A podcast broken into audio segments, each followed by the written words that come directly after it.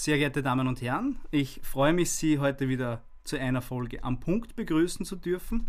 Wir werden uns heute einem absoluten Klassiker widmen, einem ganz klassischen Thema, und zwar den Arbeitsverträgen. Wir werden uns heute ansehen, die Do's and Don'ts werden Ihnen eine breite Reise von der Konkurrenzklausel über die Überstundenpauschale, über die zwingenden Inhalte eines Dienstvertrages geben.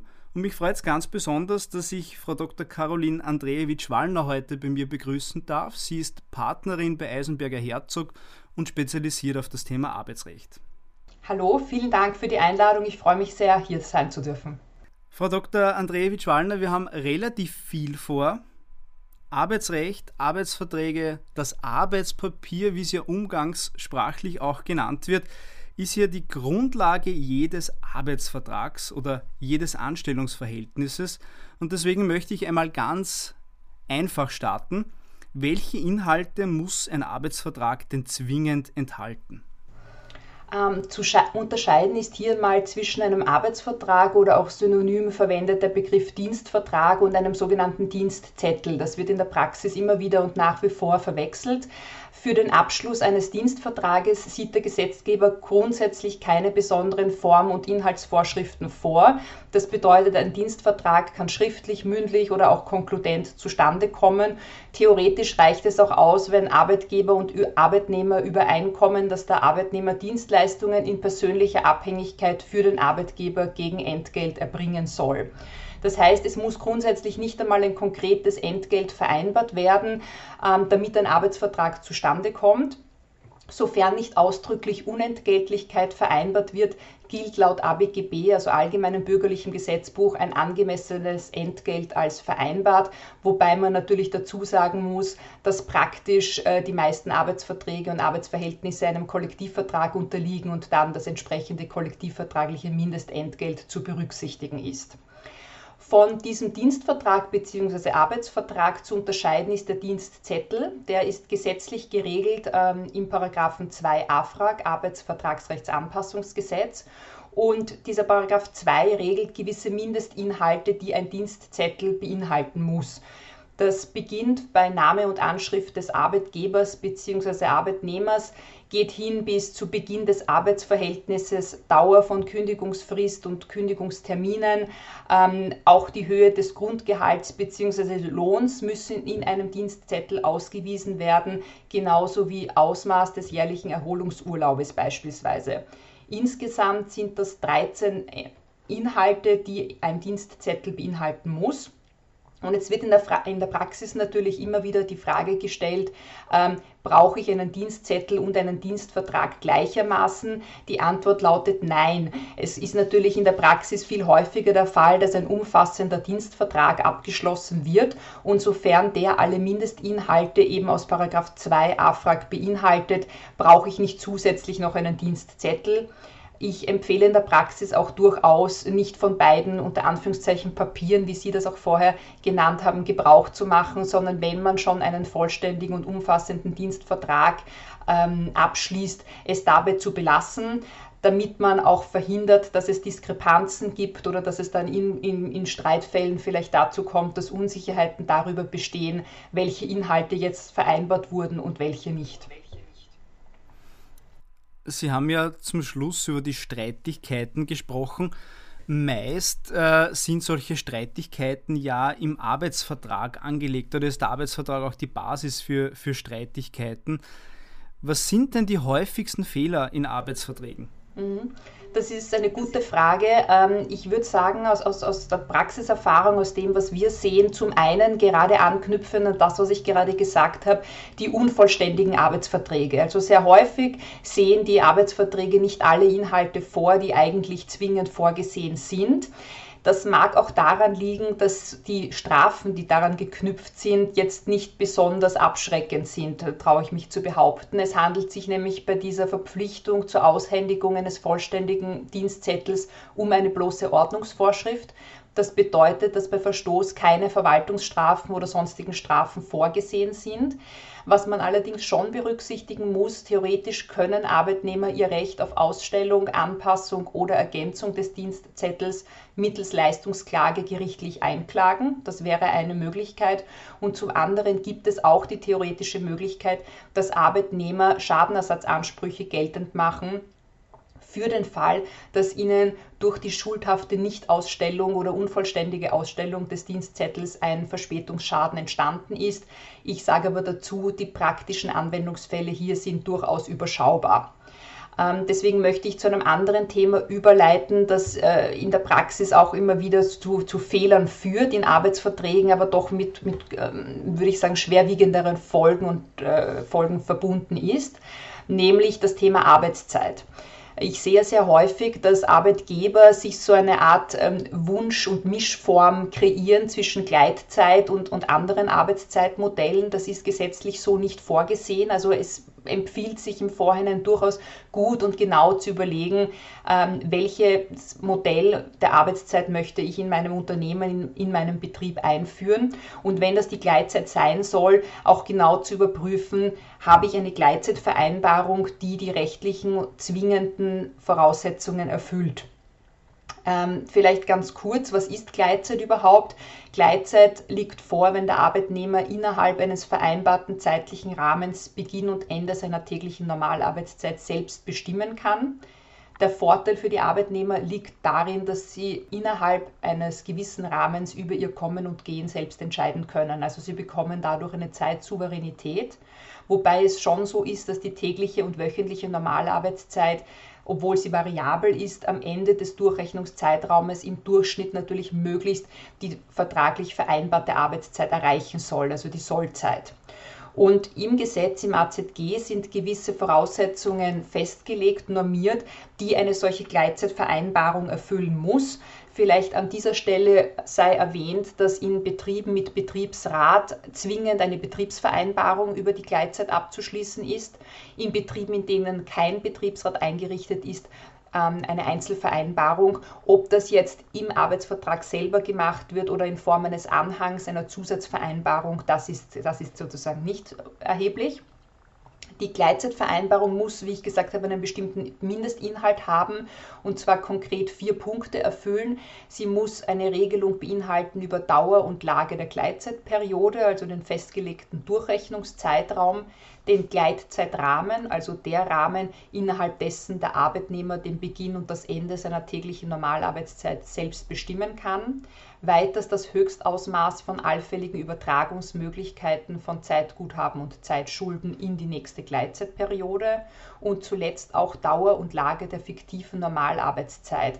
Aus dieser fiktiven Normalarbeitszeit lässt sich ähm, einerseits die durchschnittlich zu erbringende Normalarbeitszeit ablesen und zum anderen wird die herangezogen für die Fälle einer gerechtfertigten Dienstabwesenheit für die Frage der Entgeltfortzahlung, wenn Sie etwa denken an Krankenstand oder Urlaub. Und warum ich diese vier ähm, Merkmale so besonders hervorhebe, ist, weil, wenn auch nur ein einziges Merkmal fehlt, die Gleitzeitvereinbarung insgesamt ungültig und unwirksam ist. Und das kann in der Praxis natürlich doch schwerwiegende Folgen dann haben, wenn ich als Arbeitgeber womöglich jahrelang davon ausgehe, dass ich eine gültige Gleitzeitvereinbarung habe, das aber nicht der Fall ist, ich dementsprechend aber auch Überstundenzuschläge und, und die Vergütung falsch berechne und am Ende des Tages der Mitarbeiter womöglich nicht das ähm, vorgesehene, zwingende sozusagen Entgelt bekommen hat oder zu wenig erhalten hat, dann wären wir im Bereich der strafbaren Unterentlohnung. Also dieses Thema Gleitzeit, Arbeitszeit generell ist eines der Themen, das ich hervorheben würde für die Frage, welche Fehler in der Praxis bei Arbeitsverträgen häufig passieren. Und dann vielleicht noch ein letzter Punkt, nämlich äh, Stichwort Ausbildungskostenrückersatz. Das ist ja durchaus häufig und immer wieder der Fall, dass Arbeitgeber ihren Mitarbeiter Ausbildungen ermöglichen, dafür auch im ersten Schritt die Kosten übernehmen und sich aber auf der anderen Seite absichern wollen für den Fall, dass der Mitarbeiter vorzeitig aus dem Unternehmen wieder ausscheidet und dadurch natürlich sein Wissen mitnimmt möchten die Arbeitgeber sicherstellen, dass ähm, ein gewisser Teil zumindest der Ausbildungskosten zurückzuzahlen ist. Es ist klar und ähm, steht außer, außer, Frage, dass Ausbildungskostenrückersatzklauseln grundsätzlich zulässig sind, allerdings nur unter bestimmten Voraussetzungen und innerhalb spezifischer Grenzen. Und da sieht man in der Praxis auch immer wieder, dass Fehler passieren, was natürlich ähm, schade ist, weil da oftmals das dazu führt, dass die Ausbildungskostenvereinbarung generell unwirksam wird, obwohl vielleicht nur ein Teil vergessen wurde oder eine Regelung falsch, nämlich nicht gesetzlich ähm, aufgenommen wurde. Ähm, da ist zu sagen zum einen, dass Ausbildungskostenrückersatzverpflichtungen schriftlich vereinbart werden müssen und zwar nicht nur generell irgendwann im Vorhinein und dann vergisst man womöglich darauf und Jahre später, wenn es zu der konkreten Ausbildungsmaßnahme kommt, ähm, stützt man sich auf eine zum Beispiel ursprünglich im Arbeitsvertrag enthaltene Klausel. Das ist nicht ähm, ausreichend nach den gesetzlichen Regelungen.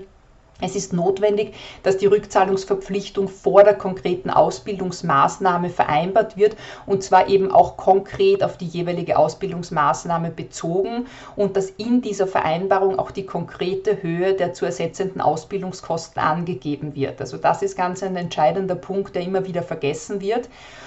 Zusätzlich muss auch die Vereinbarung eine Aliquotierung vorsehen. Das bedeutet, es muss pro Monat, also jedes zurückgelegte Monat vom Zeitpunkt der Beendigung der Ausbildung bis zum Ende der zulässigen Bindungsdauer, muss sich der Betrag, der zurückzuzahlen ist, reduzieren. Wenn das fehlt, ist die Ausbildungskostenrückersatzvereinbarung ebenfalls ungültig. Und vielleicht abschließend, letzter Punkt, die maximale Bindungsdauer ist jetzt für Klauseln, die nach 2015 abgeschlossen wurden, äh, vier Jahre. Davor waren es fünf Jahre, mittlerweile vier Jahre und in besonderen Ausnahmefällen kann das auch acht Jahre sein. Vielen Dank. Sie haben schon die ersten beiden ganz großen Klassiker aus Tableau gebracht, nämlich die Arbeitszeit und den Ausbildungskostenrückersatz. Ich würde gern beim Thema Arbeitszeit, beziehungsweise genauer gesagt Arbeitsdauer einhaken. Auch das ein ganz klassisches Thema. Und zwar geht es um die sogenannten All-In-Vereinbarungen. Die meisten Verträge enthalten heutzutage All-In-Vereinbarungen. Und äh, wenn man sich auch die Judikatur dazu ein bisschen ansieht, dann gibt es da sehr viele Fehler, die passieren können. Und deswegen auch die Frage, worauf ist denn bei der Regelung eines All-In-Vertrages zu achten? Und speziell möchte ich hervorheben das Stichwort Grundgehalt und Überzahlung. Sehr gerne. Ähm, durch den Abschluss einer All-In-Vereinbarung sollen ja sämtliche Überstunden und Mehrleistungen pauschal abgegolten werden. Also im Unterschied zu einer Überstundenpauschale, auf die kommen wir nachher noch zu sprechen, ähm, ist es Sinn und Zweck einer All-In-Vereinbarung, sämtliche Mehrleistungen abzudecken. Was ich in der Praxis immer wieder sehe, ist, dass die All-In-Vereinbarungen enger gefasst sind, als sie gefasst sein müssten. Also häufig finden sich in den Verträgen so Sätze wie mit dem, ähm, mit dem unter Punkt 1 oder zwei genannten Entgelt werden die Überstunden und Mehrleistungen pauschal abgegolten und es wird darauf vielleicht vergessen oder manchmal auch bewusst gewählt. Das kann ja durchaus auch von Fall zu Fall unterschiedlich gewünscht sein, aber es wird nicht aufgenommen, dass auch die Arbeit an Samstagen, an Sonn- und Feiertagen, die Nachtarbeit, Rufbereitschaften beispielsweise, Diäten, Taggelder Gelder oder auch ähm, kollektivvertragliche Zulagen und Reisezeiten damit umfasst sind. Das könnte man machen, also das ist durchaus ein Punkt, den man in der Praxis ähm, sich überlegen kann, ob man wirklich ein sehr umfassendes All-In vereinbaren möchte. Möglich wäre es. Aber ganz wichtig, und Sie haben es schon angesprochen, ist das Thema des Gehaltssplittings. Damit eine All-In-Klausel wirksam vereinbart wird, muss das Gehalt gesplittet werden, und zwar in Grundgehalt und Überzahlung.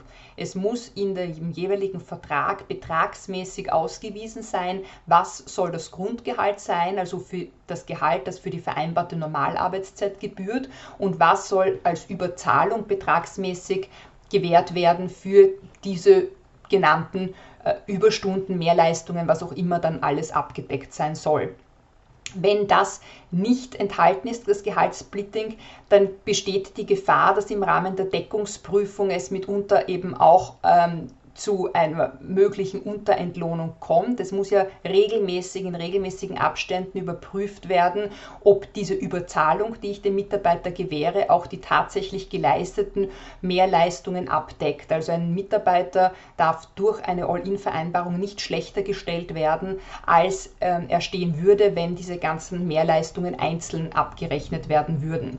Und deswegen ist die Deckungsprüfung ein ganz wichtiger Punkt. Das ist natürlich ein Punkt, der sich dann mehr bezieht auf die Abwicklung ähm, des, des Arbeitsverhältnisses. Das kann ich jetzt im Arbeitsvertrag per se noch nicht festhalten oder damit ist es nicht erledigt. Aber gerade das Gehaltssplitting im Grundentgelt und für die vereinbarte Normalarbeitszeit und Überzahlung ist ganz entscheidend, um eine gültige und, und rechtskonforme All-in-Klausel zu haben. Nun stellt sich ja speziell beim Grundgehalt und bei der Überzahlung die Frage des Verhältnisses. Kann das Grundgehalt nun sehr niedrig sein, das heißt dem kollektivvertraglichen Mindestlohn entsprechen, und die Überbezahlung sehr hoch sein? Ja, klare Antwort auf diese Frage ist ja. Es sieht der Gesetzgeber jetzt kein bestimmtes Verhältnis zwischen Grundgehalt und Überzahlung vor. Wie Sie aber schon richtig gesagt haben, die Untergrenze für das Grundgehalt ist in der Regel der kollektivvertragliche Mindestlohn bzw. das kollektivvertragliche Mindestgehalt. Ähm, und ob ich dann die Überzahlung direkt dort ansetze und alles, was darüber hinaus bezahlt wird, als Überzahlung deklariere oder ob ich als Arbeitgeber das Grundgehalt vielleicht trotzdem von vornherein etwas höher ansetze, da gibt es jetzt keine, keine bestimmte Verpflichtung, das in die eine oder andere Richtung zu machen. Es mag auch vom jeweiligen Einzelfall unterschiedlich sinnvoll sein. Also es gibt Fälle, wo die, wo die Unternehmen sagen, sie möchten von vornherein das Grundgehalt eben auch irgendwie so signalmäßig nicht am Kollektiv festmachen, sondern von vornherein höher ansetzen, weil das etwa in einer bestimmten Branche sonst ein Fauxpas wäre. Es gibt aber andere Unternehmen, die be bewusst die Überzahlung sehr hoch wählen, weil sie sagen, es ist davon auszugehen, dass der Mitarbeiter viele Überstunden, viel mehr Leistungen bringen wird, damit sie dann noch einen genügend großen Spielraum für die Deckungsprüfung haben. Hm. Ich glaube, das ist ein sehr wichtiger Punkt für die Praxis. Man sieht ja ganz unterschiedlichste Arbeitsverträge, wo das eben ganz unterschiedlich geregelt ist. Ähm, etwas, das Sie vorher schon angesprochen haben und das ja in gewisser Weise mit den All-In-Vereinbarungen sehr ähnlich gelagert sein könnte, sind die sogenannten Überstundenpauschalen. Worum geht es denn hierbei und äh, wie regelt man diese richtig? Ähm, bei der Überstundenpauschale geht es darum, dass eine genau definierte Anzahl an Mehr- und Überstunden mit einem bestimmten Betrag abgegolten werden soll. Also anders als beim All-In wird eben nicht äh, sämtliche Mehr Mehrarbeit und Überstundenarbeit abgegolten, sondern eine bestimmte definierte Anzahl, beispielsweise 20 Stunden pro Monat. Und auch hier natürlich ganz wichtig, und da schließt sich der Kreis wieder ein bisschen zu den All-In-Klauseln, die Deckungsprüfung. Denn ich muss als Arbeitgeber natürlich auch bei solchen Pauschalen sicherstellen, dass die tatsächlich von den Mitarbeitern erbrachten Überstunden auch Deckung finden in dem, in dem Pauschale. Ja? Und zwar inklusive Zuschlä den, den entsprechenden Zuschlägen. Ähm, ob die Mehr- oder Überstunden tatsächlich geleistet werden, ist unerheblich. Ähm, das bedeutet auch in einem einzelnen Monat, wo der Mitarbeiter vielleicht nicht auf die vereinbarte Überstundenanzahl kommt, ist es so, dass er trotzdem Anspruch auf die vereinbarte Pauschale hat. Bei letzterem Satz möchte ich gern äh, wieder eine Zwischenfrage einschieben. Ähm, wenn man nun sieht, dass der Mitarbeiter oder die Mitarbeiterin quasi nie diese Überstunden leistet, kann man dann als Dienstgeber einseitig die Überstundenpauschale auflösen oder geht das nicht? Das ist ein guter und wichtiger Punkt und da ist es auch wieder sozusagen davon abhängig, wie viel habe ich mir das im Vorhinein als Arbeitgeber überlegt und habe ich eine entsprechende Vereinbarung getroffen oder nicht. Es ist gesetzlich nicht so, dass ich einseitig die Überstundenpauschale entziehen kann, wenn ich mir nicht dieses Recht, dieses Widerrufsrecht vorbehalten habe. Das heißt ganz entscheidend, wenn so etwas gewünscht ist oder wenn man zumindest von diesem Recht zu einem späteren Zeitpunkt Gebrauch machen möchte, dann muss man eine Widerrufsmöglichkeit mit dieser Überstundenpauschale kombinieren. Andernfalls ist der einseitige Widerruf nicht möglich. Und eine Ausnahme gibt es nur, da gibt es auch mittlerweile einiges an Judikatur dazu, zu der Frage Elternteilzeit. Also wie gehen wir damit um, wenn eine Mitarbeiterin, ein Mitarbeiter eine Überstundenpauschale vereinbart hat und dann aber in Elternteilzeit geht. Charakteristisch dafür ist ja, dass in dieser Zeit der Elternteilzeit grundsätzlich keine Überstundenleistungen erbracht werden sollen und auch vom Arbeitgeber nicht abgerufen werden dürfen. In diesem Fall gibt es die Ausnahme, dass dann tatsächlich ähm, die, die Überstundenpauschale ruhen kann für diese Zeit. Also was man ja schon sehr schön sieht im ersten Teil unseres Podcasts, Arbeitszeit, Arbeitsdauer, All-in, Überstunden, ein ganz, ganz, ganz, ganz heißes Thema. Da wird viel gestritten, da gibt es viele Probleme. Aber ein Thema, das wahrscheinlich genauso viele Probleme am Ende des Tages verursacht, sind die Konkurrenzklauseln. Auch diese befinden sich in den meisten Verträgen und da habe ich mir eine ganze Palette an Fragen überlegt, die wir, glaube ich, gemeinsam jetzt Schritt für Schritt durchgehen. Und ich würde auch hier wieder ganz einfach beginnen. Was regelt denn eine Konkurrenzklausel generell? Gegenstand einer Konkurrenzklausel ist das Verbot bzw. die Beschränkung der Erwerbstätigkeit des Arbeitnehmers für die Zeit nach dem Ende des Arbeitsverhältnisses. Also es geht um die Zeit nach Ende des Arbeitsverhältnisses. Während eines aufrechten Arbeitsverhältnisses spricht man vom Konkurrenzverbot. Ähm, Konkurrenzklauseln, wie gesagt, beziehen sich auf eine gewisse Beschränkung der Tätigkeit eines ehemaligen Mitarbeiters, sobald das Dienstverhältnis beendet wurde. Die Königin aller Fragen. Welche Voraussetzungen müssen denn vorliegen, damit die Konkurrenzklausel überhaupt gültig ist? Das ist äh, eine, eine sehr berechtigte Frage. Man vergisst auch hier immer wieder sozusagen zumindest auf eine Voraussetzung, weil es ja doch ein paar, ein paar sind, wie Sie, wie Sie gerade gesagt haben. Ähm, erste wichtigste Voraussetzung, eine Konkurrenzklausel ist nur dann wirksam, wenn der Arbeitnehmer im Zeitpunkt des Abschlusses der Vereinbarung nicht minderjährig ist. Ähm, zweiter Punkt ist, dass die Konkurrenzklausel nur sofern wirksam ist, als sie sich auf die Beschränkung der Tätigkeit in dem Geschäftszweig des Arbeitgebers bezieht. Also es kommt auch sozusagen fachlich, inhaltlich zu einer Beschränkung der Konkurrenzklausel. Dann gibt es auch noch im Hinblick auf die Dauer eine Beschränkung und zusätzlich die unbillige Erschwerung. Das ist irgendwie so ein, ein, ein Begriff, der in der Praxis häufig auf Unverständnis stößt, zu Recht, weil man sich darunter nicht viel vorstellen kann. Letztlich geht es darum, dass im jeweiligen Einzelfall, und das lässt sich natürlich im Vorhinein kaum feststellen oder, oder bestimmen, aber dass im jeweiligen Einzelfall die Beschränkung, die da vereinbart wurde, nach Gegenstand, Zeit und Ort und im Verhältnis zu dem geschäftlichen Interesse das der Arbeitgeber an der Einhaltung hat, nicht zu einer unbilligen Erschwerung des Fortkommens des Arbeitnehmers führt. Gerade dieser Punkt führt dann in Fällen, wo es zu gerichtlichen Streitigkeiten kommt, häufig eben auch dazu, dass die, das Gericht zu entscheiden hat, ähm, liegt hier in dem konkreten Fall eine solche unbillige Erschwerung vor oder nicht. Also es ist bei dem Aufsetzen und bei der Gestaltung der Konkurrenzklausel manchmal gar nicht so leicht, das im Vorhinein schon abzuschätzen. Und äh, zusätzlich vielleicht final noch für, auf die Frage, welche Voraussetzungen vorliegen müssen. Es gibt auch eine Entgeltgrenze. Ich glaube, auf die kommen wir noch zu sprechen. Ähm, gewisse Verträge, die nicht ein bestimmtes Mindestentgelt ähm, vorsehen, die dürfen nicht mit einer Konkurrenzklausel versehen werden, also nicht gültig mit einer Konkurrenzklausel versehen werden.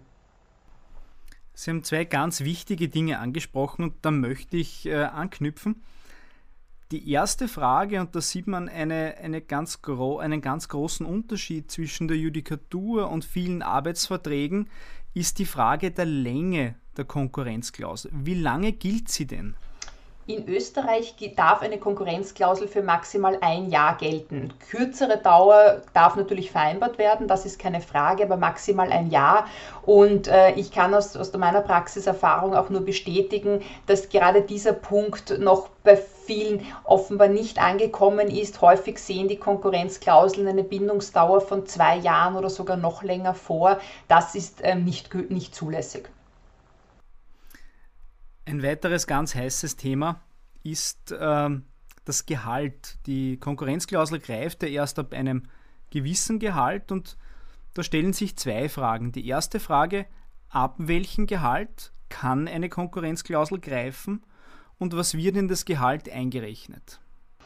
Es ist so, dass der Gesetzgeber anknüpft an das 20-fache der Höchstbeitragsgrundlage nach 45 ASVG. Ähm, das variiert natürlich von Jahr zu Jahr, also bitte darf man den Wert, den ich jetzt für 2021 sage, nicht einfach äh, unverändert un, äh, fortschreiben. 2021 entspricht das einem Wert von 3.700 Euro brutto. Und zwar wird abgestellt darauf, dass der Arbeitnehmer in dem letzten Monat vor Ende des Arbeitsverhältnisses zumindest diesen Betrag verdient hat, damit die Konkurrenzklausel greift. Nicht einzurechnen und nicht zu berücksichtigen für die Berechnung sind die Sonderzahlungen, also insbesondere das 13. und 14. Gehalt oder auch reine Aufwandsersatzleistungen, die werden da nicht hineinbezogen. Mhm. Ein weiterer Mythos, mit dem wir gerne aufräumen würden, wenn man gekündigt wird, dann gilt die Konkurrenzklausel ja nicht. Oftmals bietet aber der Arbeitgeber auch eine einvernehmliche Auflösung an, schaut für beide Seiten immer besser aus. Ähm, wie ist es denn, wenn, wenn ein Dienstverhältnis einvernehmlich aufgelöst wird, äh, bleibt die Konkurrenzklausel dann weiterhin bestehen oder fällt auch sie weg? Bei einer einvernehmlichen Auflösung sind Arbeitgeber und Arbeitnehmer grundsätzlich frei zu entscheiden, ob die Konkurrenzklausel weiterhin wirksam sein soll oder nicht. Wenn nichts vereinbart wurde, dann bleibt die Konkurrenzklausel grundsätzlich wirksam. Aber wie gesagt, sehr häufig erlebe ich, dass im Zuge der Vertragsverhandlungen, also der Auflösungsvereinbarungsverhandlungen, festgehalten wird, dass die Konkurrenzklausel nicht weiter gelten soll speziell für die, für die Arbeitnehmer, glaube ich, eine wichtige Information, dieses Thema bewusst ansprechen, nicht auf die einvernehmliche Auflösung einsteigen und dann liegt vielleicht die Konkurrenzklausel noch immer vor, wodurch man dann in seiner weiteren Jobwahl doch ein bisschen gehandicapt ist. Gehen wir davon aus, äh, die, das Dienstverhältnis wurde einvernehmlich gelöst. Und jetzt finde ich beim Konkurrenten einen super tollen, spannenden Job und eigentlich weiß ich, ja, meine Konkurrenzklausel, die noch immer gilt, würde mir das jetzt verbieten. Was passiert denn bei einem Verstoß gegen die Konkurrenzklausel? Naja, grundsätzlich ist es so, dass der Arbeitgeber, wenn eine Konkurrenzklausel wirksam vereinbart wurde, einen Anspruch auf Unterlassung hat. Das heißt, er kann von dem ehemaligen Arbeitnehmer tatsächlich verlangen, und zwar auch notfalls im Rahmen einer Klage, dass dieser das konkurrierende Verhalten abstellt. Ähm, eine andere Möglichkeit ist es, ähm, Stichwort Konventionalstrafe, dass ich als Arbeitgeber im Rahmen der Vereinbarung der Konkurrenzklausel bereits eine Konventionalstrafe, also einen pauschalierten Schadenersatz aufnehme. In diesem Fall ist es so, dass der Arbeitgeber tatsächlich nur unter Anführungszeichen diese Konventionalstrafe bei einem Verstoß fordern kann. Das ist ein ganz wichtiger Punkt. In anderen Ländern ist das nicht so geregelt wie bei uns, aber in Österreich schließen ähm, einander der Unterlassungsanspruch und die Konventionalstrafe bei einer Konkurrenzklausel aus. Das heißt, ich muss mir im Vorfeld als Arbeitgeber schon gut überlegen, ob ich äh, im, im Fall eines Verstoßes lieber von dem Unterlassungsanspruch Gebrauch machen möchte oder ob es mir mehr bringt, die Konventionalstrafe geltend zu machen, weil die zum Beispiel auch einen Abschreckungseffekt und einen präventiven Effekt hat. Das ist, wie gesagt, immer wieder unterschiedlich und nicht einheitlich zu beantworten, was da gescheiter ist. Das hängt von den Umständen des jeweiligen Arbeitgebers ab, aber das ist ein wichtiger Punkt. Und ähm, bei der Konventionalstrafe möchte ich noch erwähnen, dass es da ab seit dem 29. Dezember 2016, also jetzt schon einige Jahre, eine Höchstgrenze gibt. Und zwar darf die Konventionalstrafe höchstens das sechsfache Netto-Monatsentgelt betragen. Und zusätzlich, und das kann ich im Vertrag auch nicht abbedingen, hat das Gericht im Fall der Fälle, im Fall eines Gerichtsverfahrens auch ein richterliches Mäßigungsrecht. Das heißt, selbst wenn ich jetzt zum Beispiel eine Konventionalstrafe von vier Netto-Monatsentgelten vereinbare und damit innerhalb des zulässigen Rahmens bin, kann es trotzdem sein, dass das zuständige Gericht im Fall eines Prozesses ähm, befindet, dass diese Konventionalstrafe im konkreten Fall zu hoch ist. Hm. Aber Sie haben es äh, ganz gut erwähnt, äh, man muss da auch immer einen Blick über die Ländergrenze machen. In Deutschland etwa wird die Konkurrenzklausel ja ganz anders gelebt als in Österreich. Und das richterliche Mäßigungsrecht kommt in sehr, sehr vielen Fällen in der Praxis zur Anwendung. Also davon machen die Richter relativ oft Gebrauch. Thema Konkurrenzklausel, ein spannendes. Sie haben einen weiteren Begriff äh, in die Runde geworfen, als Sie über die Konkurrenzklausel gesprochen haben. und zwar das Konkurrenzverbot. Können Sie uns kurz erklären, worum es beim Konkurrenzverbot geht und wie man das Konkurrenzverbot von der Konkurrenzklausel unterscheiden kann? Gerne. Ähm, die Konkurrenzklausel, wie schon erwähnt, bezieht sich auf die Zeit nach dem Ende des Arbeitsverhältnisses. Davon zu unterscheiden ist das Konkurrenzverbot. Das bezieht sich nämlich auf die gesamte Dauer des Arbeitsverhältnisses. Also es geht um die Aufrecht, das aufrechte Arbeitsverhältnis und zwar auch noch während der Kündigungsfrist, aber eben nicht für die Zeit danach. Es ist so, dass für Angestellte im Paragraphen 7 Angestelltengesetz ein Konkurrenzverbot normiert ist. Also quasi so ein gewisses Sicherheitsnetz ist, ist äh, gesetzlich eingezogen. Und nach diesem Paragraphen 7 Angestelltengesetz ist es so, dass es einem Angestellten grundsätzlich verboten ist, ein selbstständiges kaufmännisches Unternehmen zu betreiben und im Geschäftszweig des Dienstgebers Handelsgeschäfte auf eigene oder fremde Rechnung zu machen. Wenn der Angestellte das Konkurrenzverbot verletzt, dann kann der Arbeitgeber Schadenersatzansprüche geltend machen oder in bestimmten Fällen sogar eine Entlassung aussprechen, also das Arbeitsverhältnis ohne Einhaltung von Kündigungsfristen und Terminen mit sofortiger Wirkung beenden. Sie haben ja gesagt, das Konkurrenzverbot ist gesetzlich geregelt. Muss ich es nun auch im Arbeitsvertrag regeln, das Konkurrenzverbot, oder ist das nicht zwingend notwendig? Das müssen sie nicht. Sie müssen es bei den Angestellten keinesfalls, weil da greift Paragraph 7 Angestelltengesetz sowieso. Aber natürlich zu überlegen ist bei Arbeitnehmern, die dem Angestelltengesetz nicht unter, unterliegen, ob man dort ein Konkurrenzverbot, ein ähnliches oder ein, ja, ein, ähnlich, äh, ein ähnliches Konkurrenzverbot aufnehmen möchte oder nicht. Also bei den, bei den Arbeitnehmern, die nicht dem Angestelltengesetz unterliegen, macht es mitunter Sinn. Jetzt zäumen wir das Pferd von hinten auf. Wir haben gesagt, das Konkurrenzverbot müssen wir nicht im Arbeitsvertrag regeln. Aber kann ich im Arbeitsvertrag auf das Konkurrenzverbot verzichten? Teilweise ist es ja ganz gut, jemanden zu haben, der selbstständig ist, den ich in meinem Betrieb trotzdem eingliedere, lasse ihm aber noch die Möglichkeit, im gleichen Geschäftszweck selbstständig zu arbeiten.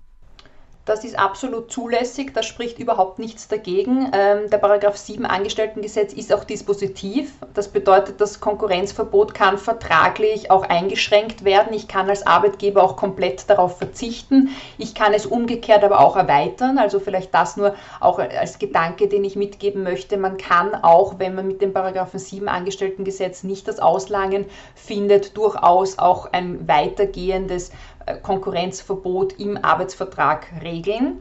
Aber wie gesagt, eine, eine Einschränkung oder auch ein Verzicht darauf ist selbstverständlich möglich, auch sogar zu einem späteren Zeitpunkt. Also es gibt ja durchaus auch Fälle, wo man vielleicht im Zeitpunkt des Arbeitsvertragsabschlusses noch keine Nebentätigkeiten als Arbeitnehmer hat oder auch keine in Aussicht stehen und zu einem späteren Zeitpunkt dann schon. Da spricht auch nichts dagegen, das mit dem Arbeitgeber zu besprechen und sofern der einverstanden ist, auch nachträglich etwas zu genehmigen oder zu bewilligen. Ein spannendes Thema, ein wichtiges Thema betrifft sehr viele, das Konkurrenzverbot. Etwas, was auch viele betrifft, was aber auch sehr heikel ist, ähm, ist das sogenannte Abwerbeverbot. Ähm, jeder von uns kennt es in gewisser Weise, man wechselt den Dienstgeber, hat einen tollen ehemaligen Kollegen, eine tolle ehemalige Kollegin, die man gerne wieder in seinem Team hat. Ähm, das Abwerbeverbot regelt nun das Verbot, Mitarbeiter von seinem ehemaligen Arbeitgeber abzuwerben. Ist eine solche Regelung jetzt im Arbeitsvertrag überhaupt zulässig? Und wenn ja, was wäre zu beachten, damit die Regelung gültig ist? Mhm. Ähm, Sie sprechen die sogenannte Mitarbeiterschutzklausel an, eben auch als Abwerbeverbot genannt die verbietet einem Arbeitnehmer nach dem Ausscheiden andere Dienstnehmer des Arbeitgebers abzuwerben, zu beschäftigen oder mit ihnen zusammenzuarbeiten. Es ist so, dass die Vereinbarung einer solchen Klausel grundsätzlich zulässig ist, aber wie gesagt vereinbarungspflichtig, also sprich es muss in dem Arbeitsvertrag auch entsprechend geregelt werden. Ähm, und in, in der Judikatur und Literatur ist es durchaus umstritten, ob die Ab, das Abwerbeverbot unter den Begriff der Konkurrenzklausel fällt, also auch denselben Wirksamkeitsvoraussetzungen unterliegt oder nicht. Der OGH hat zuletzt gesagt, dass eine Mitarbeiterschutzklausel nicht unter den Begriff der Konkurrenzklausel fällt und daher eine solche Klausel auch ohne Berücksichtigung der Kriterien für eine Konkurrenzklausel, die wir vorher länger besprochen haben, vereinbart werden kann. In der Literatur und Lehre wird diese Entscheidung durchaus kritisch gesehen. Manche Teile der Lehre befürworten die Entscheidung mit dem Argument, dass sie sagen, die berufliche Existenz des Arbeitnehmers ist durch eine Mitarbeiterschutzklausel nicht so beeinträchtigt wie durch eine typische Konkurrenzklausel. Und andere hingegen qualifizieren diese Mitarbeiterschutzklausel sehr wohl als eine Unterart der Konkurrenzklausel und fordern auch dieselben Wirksamkeitsvoraussetzungen. Aus der Praxis kann ich nur empfehlen, dass man sich, sofern eine Mitarbeiterschutzklausel gewünscht ist, durchaus an den Kriterien und Wirksamkeitsvoraussetzungen, die für die Konkurrenzklausel bestehen, orientiert, weil dann ist man auf jeden Fall auf der sicheren Seite. Ja, liebe Frau Dr. Andrejewitsch-Wallner, 35 Minuten pure Information. Ich glaube, wir haben sehr, sehr vieles durchbesprochen das Arbeitgeber und Arbeitnehmer gleichermaßen trifft oder zumindest von Interesse sein sollte. Ich möchte Ihnen ganz, ganz herzlich dafür danken, dass Sie heute für diesen Podcast zur Verfügung gestanden sind. Vielen Dank für die detaillierten und sehr, sehr guten Informationen. Vielen Dank auch Ihnen.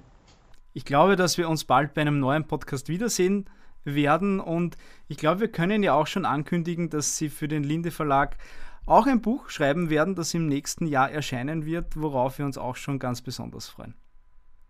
Vielen Dank für den Besuch im Studio. Danke.